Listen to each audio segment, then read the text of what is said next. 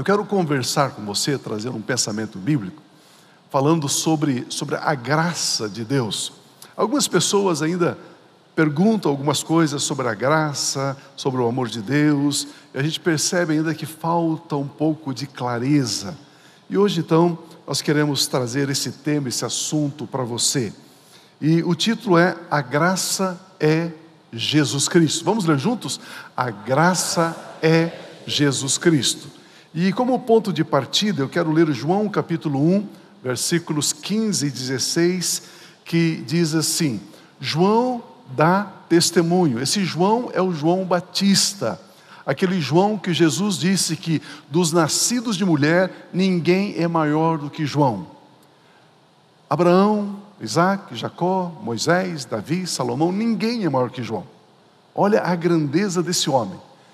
E ele, João Batista, exclama: Este, referindo-se a Jesus, este é aquele de quem eu falei, aquele que vem depois de mim, ele é superior a mim, porque já existia antes de mim. Olha a percepção de João Batista. Todos recebemos da sua plenitude. Nós recebemos da plenitude de Cristo. Tudo que eu e você recebemos, só recebemos através de Cristo. Recebemos o que? Graça sobre graça. Graça sobre graça. Amados, até João Batista, o relacionamento com Deus era um relacionamento baseado em méritos mérito para ser salvo, mérito para ser justificado, mérito para alcançar bênçãos. Lembre-se, de Êxodo a Malaquias, todos estes livros do Velho Testamento refere-se a uma religião chamada judaísmo. Judaísmo, tira fora Gênesis. De Êxodo até Malaquias é uma religião judaísmo. E o judaísmo é uma religião baseada em méritos. Você tem que fazer alguma coisa para que Deus possa te abençoar, para que Deus possa dar alguma graça, algum favor, alguma dádiva, alguma bênção para você. Agora precisamos entender que a nossa educação, a nossa formação também é meritória, também é por méritos. Quantos de vocês que na escola fez uma prova, e uh, você poderia tirar até 10, valia 10 a prova, e você tirou 2, e a professora escreveu assim: parabéns. Alguém recebeu isso um dia? Não, ninguém. Só quem recebeu, só quem tirou 9, 9,5, 10, aí você recebeu parabéns. Esse parabéns da professora era o quê? Era reconhecendo a sua conquista, ou seja, reforçando a ideia, o pensamento de mérito. Aí que está a nossa confusão. Quando você lê o Velho Testamento, quando você lê as histórias do Velho Testamento, e eles jejuaram, e Deus respondeu: E se o meu povo, que se chama pelo meu nome, se humilhar, orar, jejuar, eu ouvirei dos céus. E a gente pega esses textos e quer trazer para nós hoje. E na nossa cabeça é fácil aceitar, como se fosse para nós hoje, por quê? Porque a nossa educação é por mérito. Oh, se você for um bom aluno, se você for obediente à sua mãe, eu vou comprar aquela bicicleta no final do ano para você. Não era assim? Não era por mérito? Era por mérito. Só que agora nós estamos em Cristo Jesus. E é isso que nós precisamos entender. Em Cristo Jesus, nós recebemos não baseado no nosso mérito mas baseado naquilo que Jesus Cristo realizou, naquilo que Jesus Cristo é, alcançou. Cristo Jesus, ele dá início a uma nova, ao novo ciclo, ao novo tempo. A Bíblia Sagrada chama esta obra de Cristo Jesus de boas notícias. A boa notícia é o que nós podemos, é que podemos ser salvos não pelas nossas obras, como os judeus, os hebreus, eles queriam ser salvos, justificados pelas obras, pela obediência da lei. Agora, a Bíblia Sagrada diz que Jesus Cristo, com o nascimento de Jesus, iniciou-se um novo ciclo. E aí existe uma boa notícia. A boa notícia é que podemos ser salvos pela fé em Cristo Jesus. Este é o evangelho da graça. O que é graça? Graça é a obra feita por Cristo Jesus a nosso favor sem merecermos.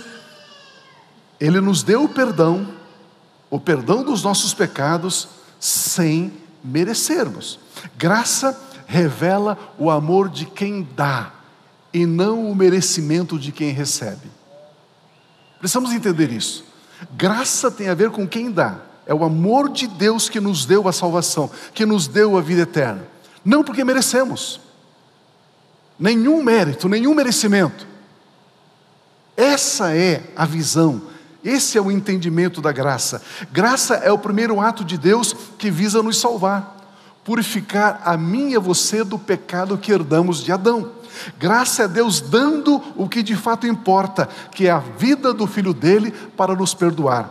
A Bíblia Sagrada diz que pela graça somos salvos, mediante a fé em Cristo Jesus. Precisamos entender isso. Então, a graça é um novo tempo, é um novo ciclo. O meu primeiro ponto para compartilhar com você, para você levar no seu coração, carregar com a sua vida, na lei não há graça. Na lei não há graça. Quem vive na lei não vive na graça. Quem vive na graça não vive na lei. Ou eu estou na lei, ou estou na graça. Não tem como nós estarmos nas duas, na lei e na graça. Em Apocalipse a Bíblia diz o seguinte: ora, seria melhor se vocês fossem frios ou quentes, mas vocês são mornos, aí eu vou vomitar da minha boca. O que é frio? Frio é viver na lei. O que é quente é viver na graça. Quando a gente tenta misturar lei e graça, isso é morno. A Bíblia diz que ele vomita da nossa boca, por quê? Da boca dele, por quê? Porque ou vivemos na graça ou vivemos na lei. A velha aliança é lei, a nova aliança é graça. Na sua essência, a velha aliança se baseia nas obras de cada pessoa, como eu disse, nos méritos de cada pessoa. Ou seja, Deus fará alguma coisa só depois que a pessoa que está debaixo da velha aliança fizer a parte dela. Isso que é a velha aliança. Deus vai agir a favor dela se ela primeiro fazer alguma coisa para Deus. Olha esse texto, por gentileza, Deuteronômio capítulo 28, versículo 1. O texto sagrado diz assim: Se vocês obedecerem fielmente ao Senhor, o seu Deus, e seguirem cuidadosamente todos os seus mandamentos que hoje lhes dou, o Senhor, o seu Deus, os colocará muito acima de todas as nações da terra. Todas estas bênçãos virão sobre vocês e os acompanharão e os alcançarão. Se, se, condição, se vocês obedecerem ao Senhor, o seu Deus. Vocês serão abençoados na cidade, serão abençoados no campo, serão abençoados ao entrar, ao sair, se, se, se, se vocês obedecerem à lei. Se não obedecer à lei, nada, nenhuma dessas bênçãos virá sobre você. A Bíblia está dizendo que Deus abençoava os hebreus baseado no que eles faziam, baseado na obediência da lei. Na velha aliança, as obras determinavam o tamanho da bênção que Deus iria dar. A questão é que ninguém conseguia guardar todos os mandamentos. E quem desobedecia um mandamento era culpado de desobedecer todos. É como se você fizesse uma prova e a prova então tem dez questões. Aí você acerta nove e erra uma e o professor dá zero. Exatamente isso é lei. Se você fizesse, obedecesse algumas leis e desobedecesse uma, você era considerado transgressor de todas de todas as leis. Por isso que em Romanos, capítulo 3, versículo 20, o texto diz: "Portanto, ninguém será declarado justo, justificado puro de, diante de Deus, baseando-se na obediência à lei, pois é mediante a lei que nos tornamos plenamente conscientes do pecado. Ninguém será declarado justo. Na nova aliança é totalmente diferente.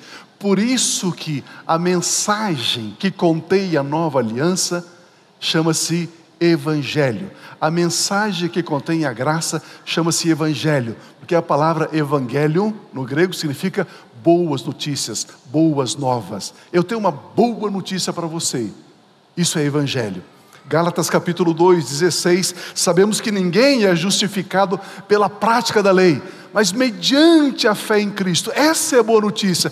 Pastor, como que eu posso saber que eu fui justificado, perdoado, enxaguado, lavado no sangue de Jesus?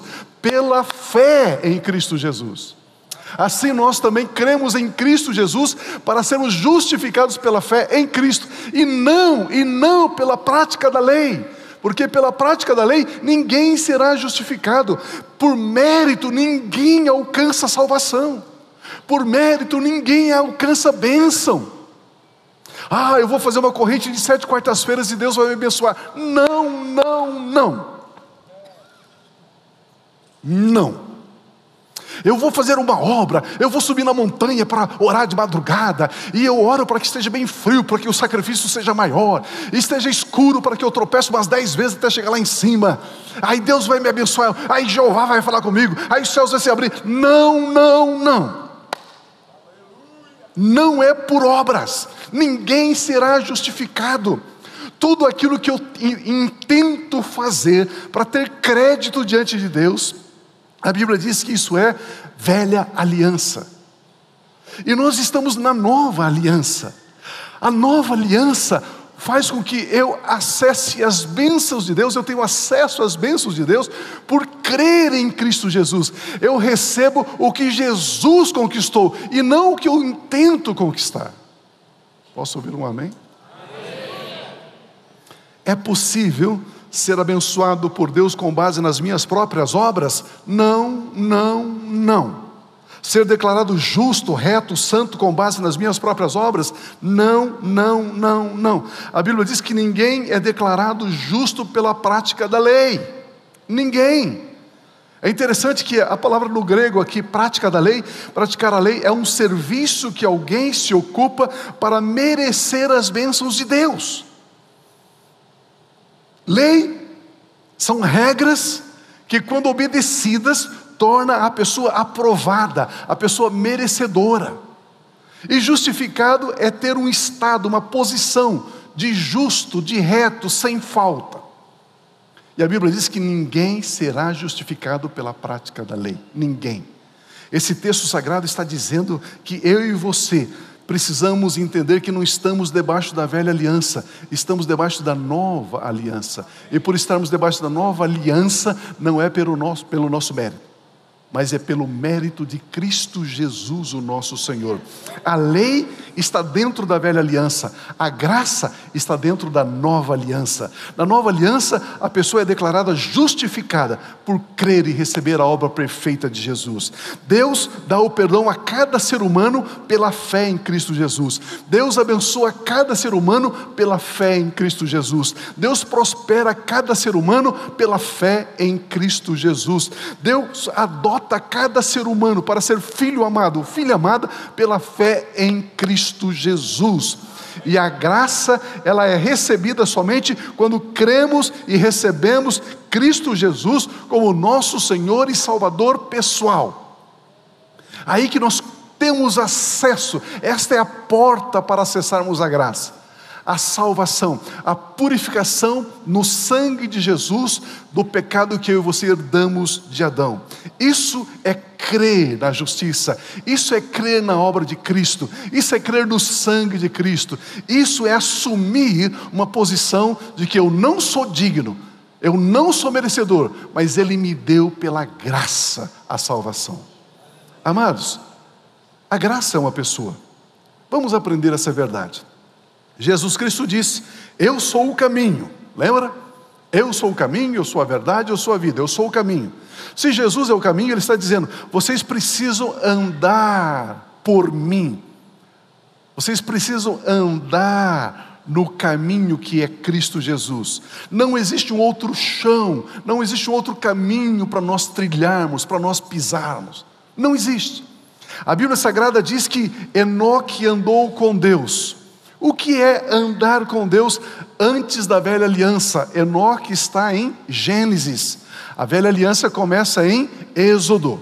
A velha aliança, então, é uma aliança com o povo hebreu, com uma religião, o judaísmo. Enoque é antes de tudo isso. Hebreus 11, 5 diz assim: pela fé, Enoque foi arrebatado. Ele foi arrebatado, de modo que não experimentou a morte, e já não foi encontrado porque Deus o havia arrebatado. Pois antes de ser arrebatado, recebeu testemunho de que ele tinha agradado a Deus. E como foi que ele agradou a Deus? Pela fé, não pelas obras dele. O que é andar com Deus? É agradar a Deus. O que é agradar a Deus? É ter fé em Deus. O que é ter fé em Deus? É crer somente nele. O que é andar com Deus? Então, depois, na nova aliança, depois de Cristo, depois da obra do Calvário, da nova aliança, andar com Deus é também agradar a Deus. Como é que eu posso agradar a Deus na nova aliança? Crendo e recebendo Cristo Jesus é crendo em Cristo Jesus, é crer que a obra de Cristo Jesus é suficientemente poderosa e capaz para me justificar e para me dar uma nova natureza. Ao crer, eu agrado a Deus, e por agradar a Deus, nós seremos arrebatados, como Enoque foi. É desse jeito. Enoque é o modelo que nos ensina que somente pela fé podemos ser arrebatados e não pelas nossas obras, e não pelos nossos méritos. 1 João capítulo 5, versículo 20, o apóstolo diz assim: Sabemos também que o Filho de Deus veio e nos deu entendimento. A, a, a, mensagem dos quatro evangelhos, as mensagens de Jesus nos dá entendimento, para que conheçamos aquele que é o verdadeiro e nós estamos naquele que é o verdadeiro, em seu Filho Jesus Cristo. Este é o verdadeiro Deus e esta é a vida eterna. Se eu perguntar para você, me dê uma prova de que você tem a vida eterna, o que você diria para mim? Misericórdia, Pio. Não, não. O que você diria? Eu tenho Jesus como meu Senhor e Salvador. Eu recebi Jesus pela fé. Eu creio que ele nasceu. Eu creio que ele morreu. Eu creio que ele ressuscitou. Eu creio que ele está à direita do Pai. Eu tenho fé nessa verdade. A partir daí, você tem a vida eterna.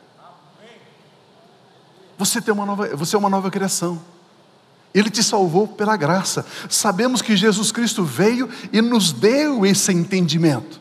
Entendimento de que nós estamos em Deus através de Jesus, nós estamos em Jesus Cristo através da fé, nós estamos cheios do Espírito Santo por recebermos essa verdade.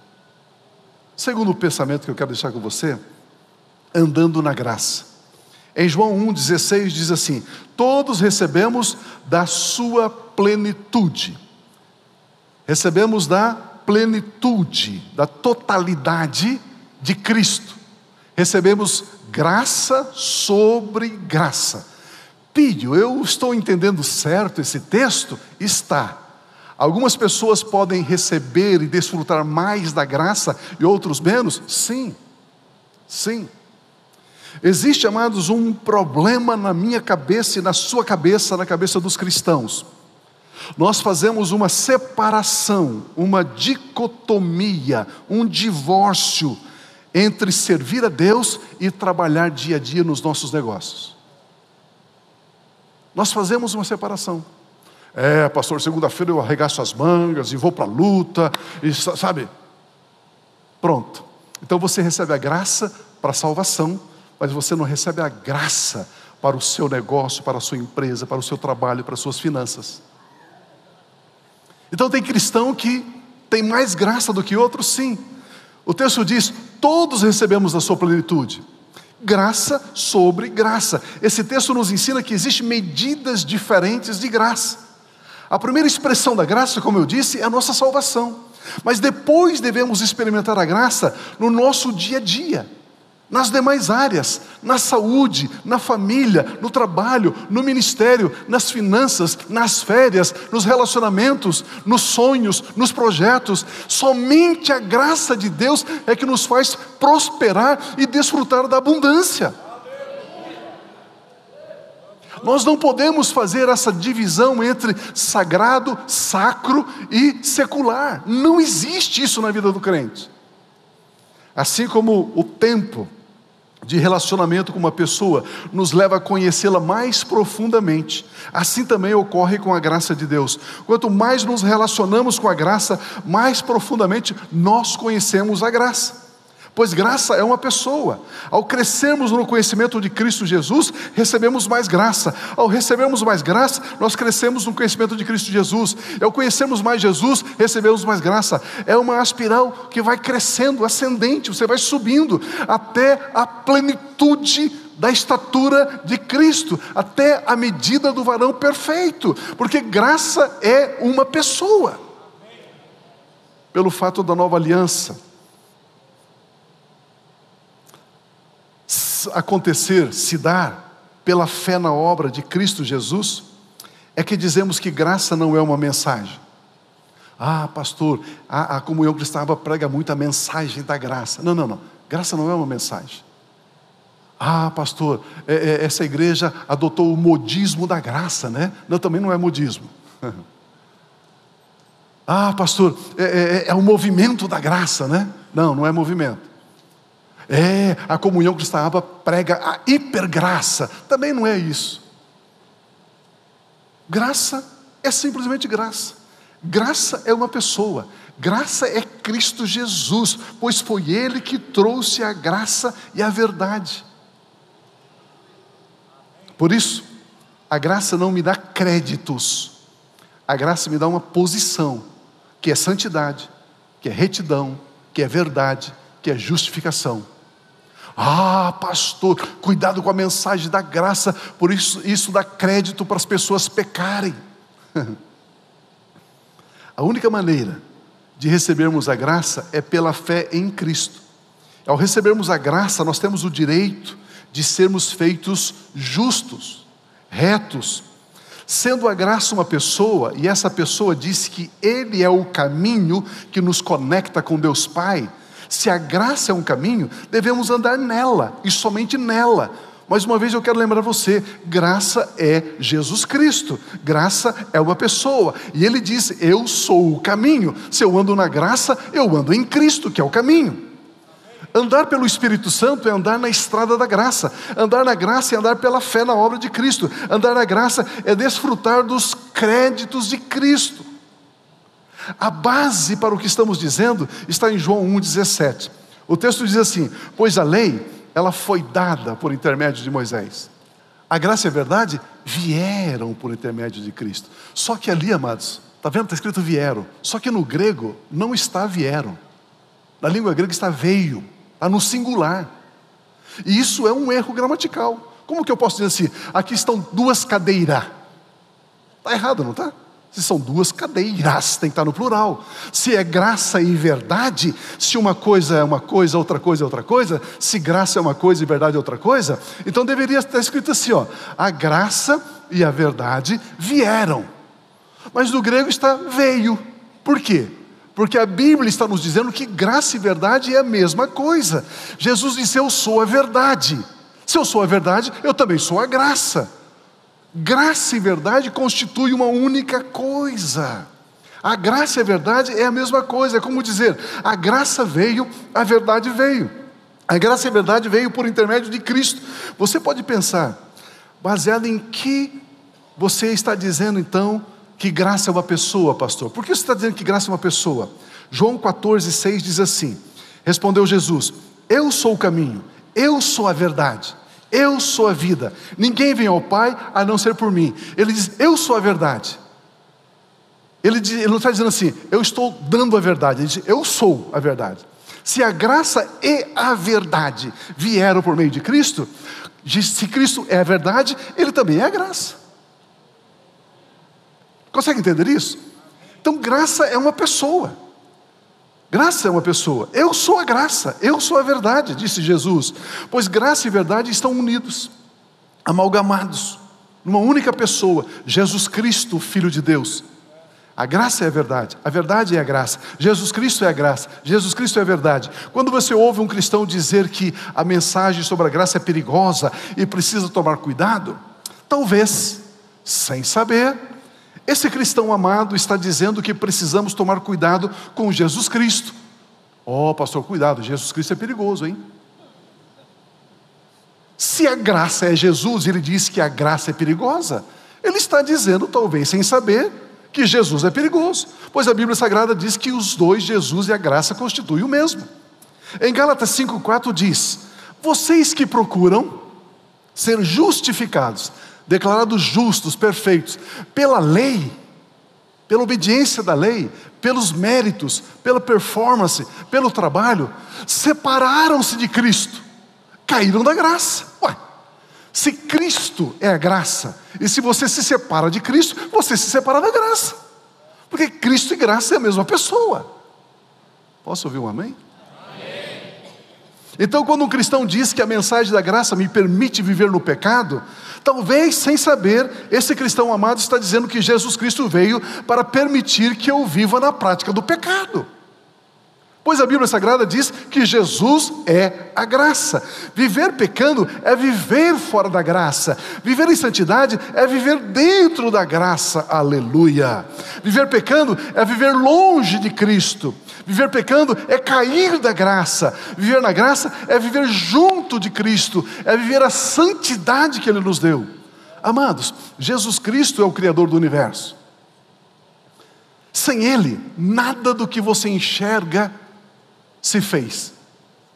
Você olha para as estrelas, para o sol, para a lua, para o mar, para as árvores, montanhas, tudo foi feito por Ele. E não só feito, mas Ele é o Alfa, Ele, ele, ele é o Ômega. Ah, quer ver uma coisa? Jesus Cristo é judeu, ele falava que língua? Hebraico. E também ele falava uma língua popular chamada aramaico, um dialeto. E por que, que a Bíblia diz que ele é o alfa e o ômega? Por que, que não diz? Alfa é a primeira letra do grego, ok? Alfabeto grego. É? Alfa e ômega é a última letra do alfabeto grego. Primeira e a última. Por que, ele não disse a primeira letra do alfabeto hebraico e a última do alfabeto hebraico? Ah. Eu não poderia dizer? Eu sou Aleph e eu sou Tav, a primeira e a última letra do alfabeto hebraico. Por que ele usa o alfabeto grego?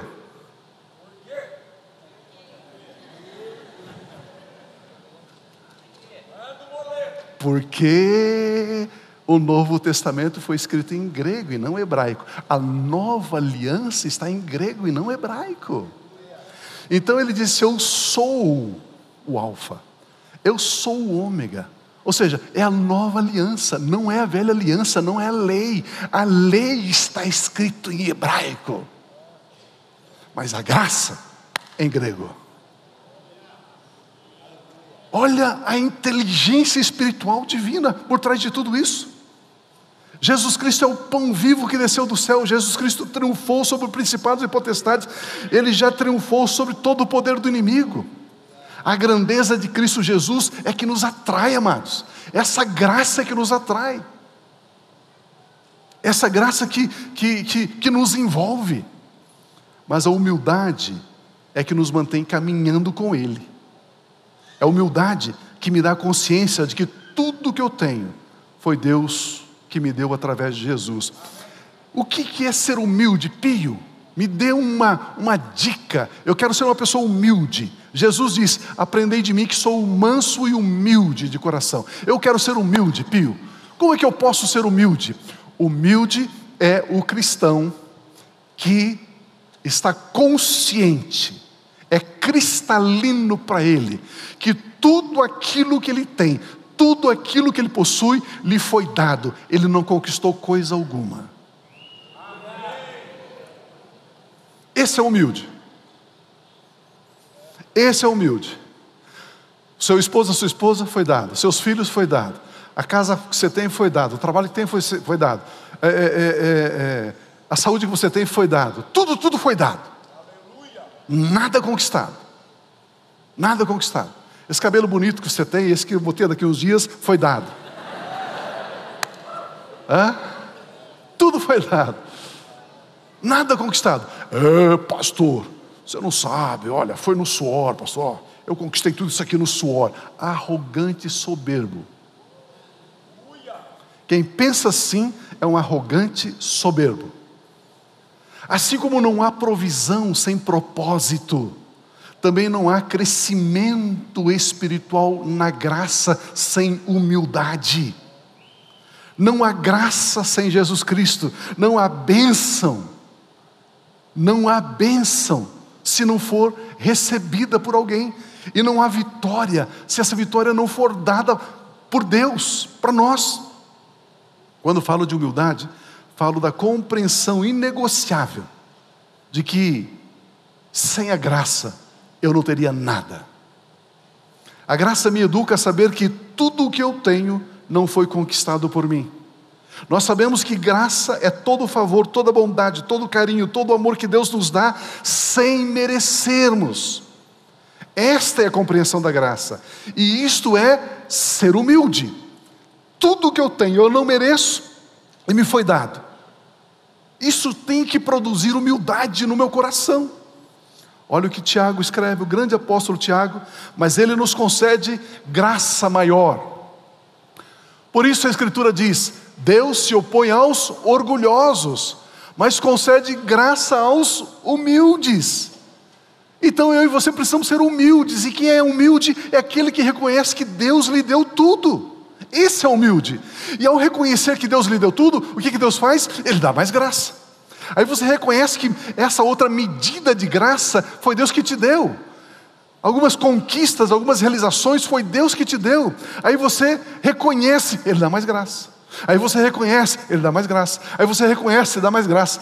E aí então nós alcançamos a plenitude, crescemos na graça e no conhecimento de Cristo Jesus. E a Bíblia diz que Ele nos deu da sua plenitude. Aleluia.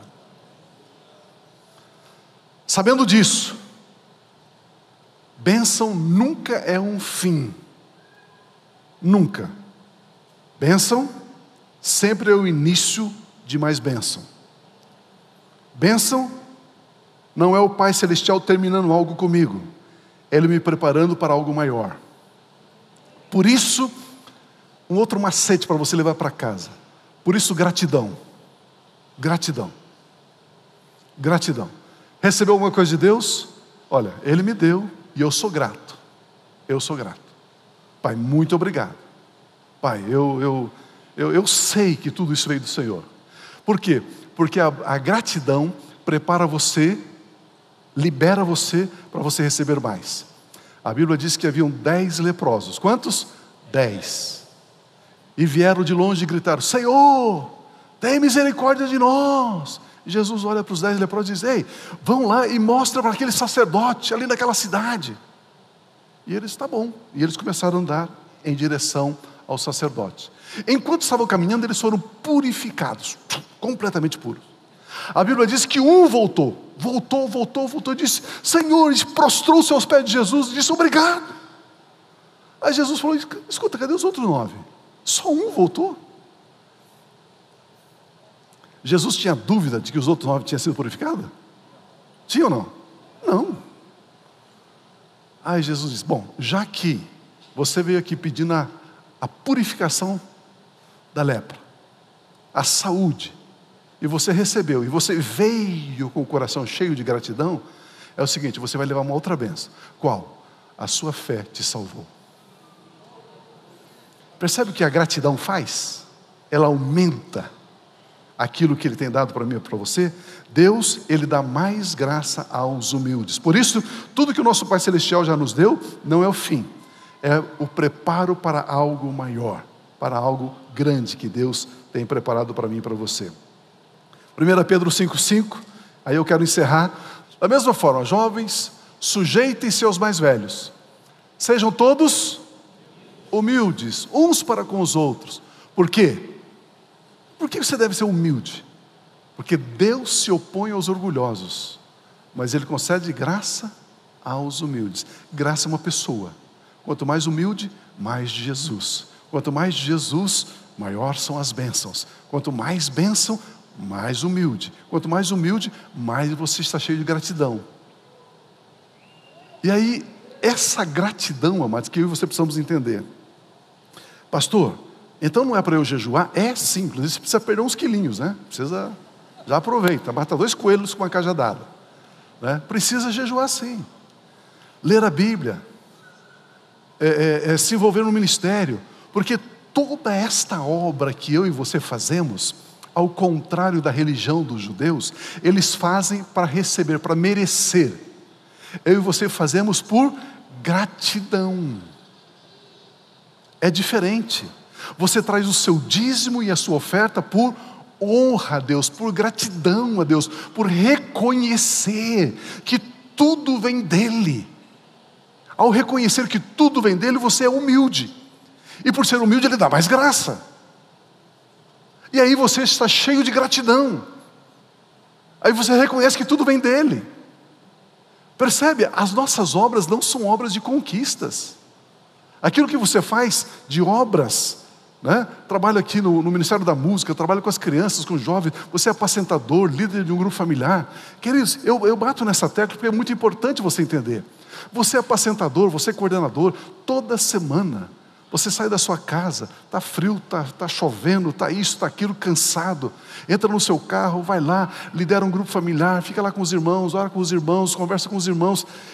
Queridos, isso é uma obra que com certeza tem recompensa.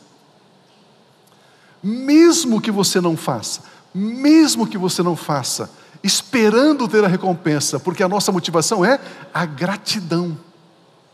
Mesmo assim, Deus vai lhe recompensar. Eu estava dizendo com os irmãos no retiro, vamos aqui para uma agência bancária. Banco do Brasil, por exemplo. Vamos conversar com o gerente lá e diz: escuta, tem alguém que tem poupança aqui nessa agência? Ele vai dizer: tem. Tem uns clientes, uns correntistas aqui que tem. Quantas pessoas tem aqui que tem poupança? Tem pelo menos mil clientes com poupança. Você vai perguntar para ele: todos têm a mesma quantidade, o mesmo valor em poupança. O gerente vai olhar para você e falar: não, tem uns que poupam mais, tem uns que poupam menos. Claro. Jesus disse: não acumulem tesouro na terra, acumulem tesouro nos céus. Todos nós estamos acumulando a mesma quantidade de tesouro nos céus? Sim ou não? Não. Ah, então se eu tiver mais tesouro no céu do que você, significa que a minha vida lá vai ser diferente da sua. Vai. Claro que vai. Jesus disse: Muitos virão do Oriente e do Ocidente e se assentarão na mesa com Abraão, Isaac e Jacó, e vocês não. Pronto, Jesus já dividiu em categorias lá. Irmãos, aquele cristão zeloso, aquele cristão cuidadoso, aquele cristão cheio de gratidão, aquele cristão amoroso, você acha que ele vai receber o mesmo galardão daquele crente? Coloca o vocabulário que você quiser aí. Aquele crente que mente, que enrola. Claro que não. Vai ser diferente. Claro que vai. A Bíblia diz que ele dá mais graça aos humildes, e a minha gratidão aumenta a minha bênção, multiplica a minha bênção. É, eu vou ali pegar meu carro no estacionamento. Os irmãos do estacionamento, eles são o quê? Voluntários. São voluntários. Aí ele diz, irmão, por aqui, você vai para cá. Pronto, você é humilde? É humilde? Não. E quando o portão fecha, porque está lotado o estacionamento. Aí chega um apacentador, um líder, um, alguém do ministério, e diz: Irmão, quero entrar. Não, irmão, está cheio. Você sabe o que está falando? É humilde esse crente? Não, não. Quando nós sugerimos, né? Olha, se você estacionar ali, é, contribua voluntariamente. Nós não cobramos estacionamento, ok? Contribua.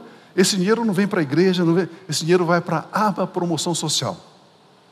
Nós pegamos esse dinheiro e segunda-feira, terça-feira, tem crianças lá no projeto almoçando comendo arroz, feijão, salada, desse dinheiro, desses 10 reais que você passa aí. Sabia disso? E aí, a hora que você vai sair, o pessoal está ali para receber o tiquezinho, né? Você.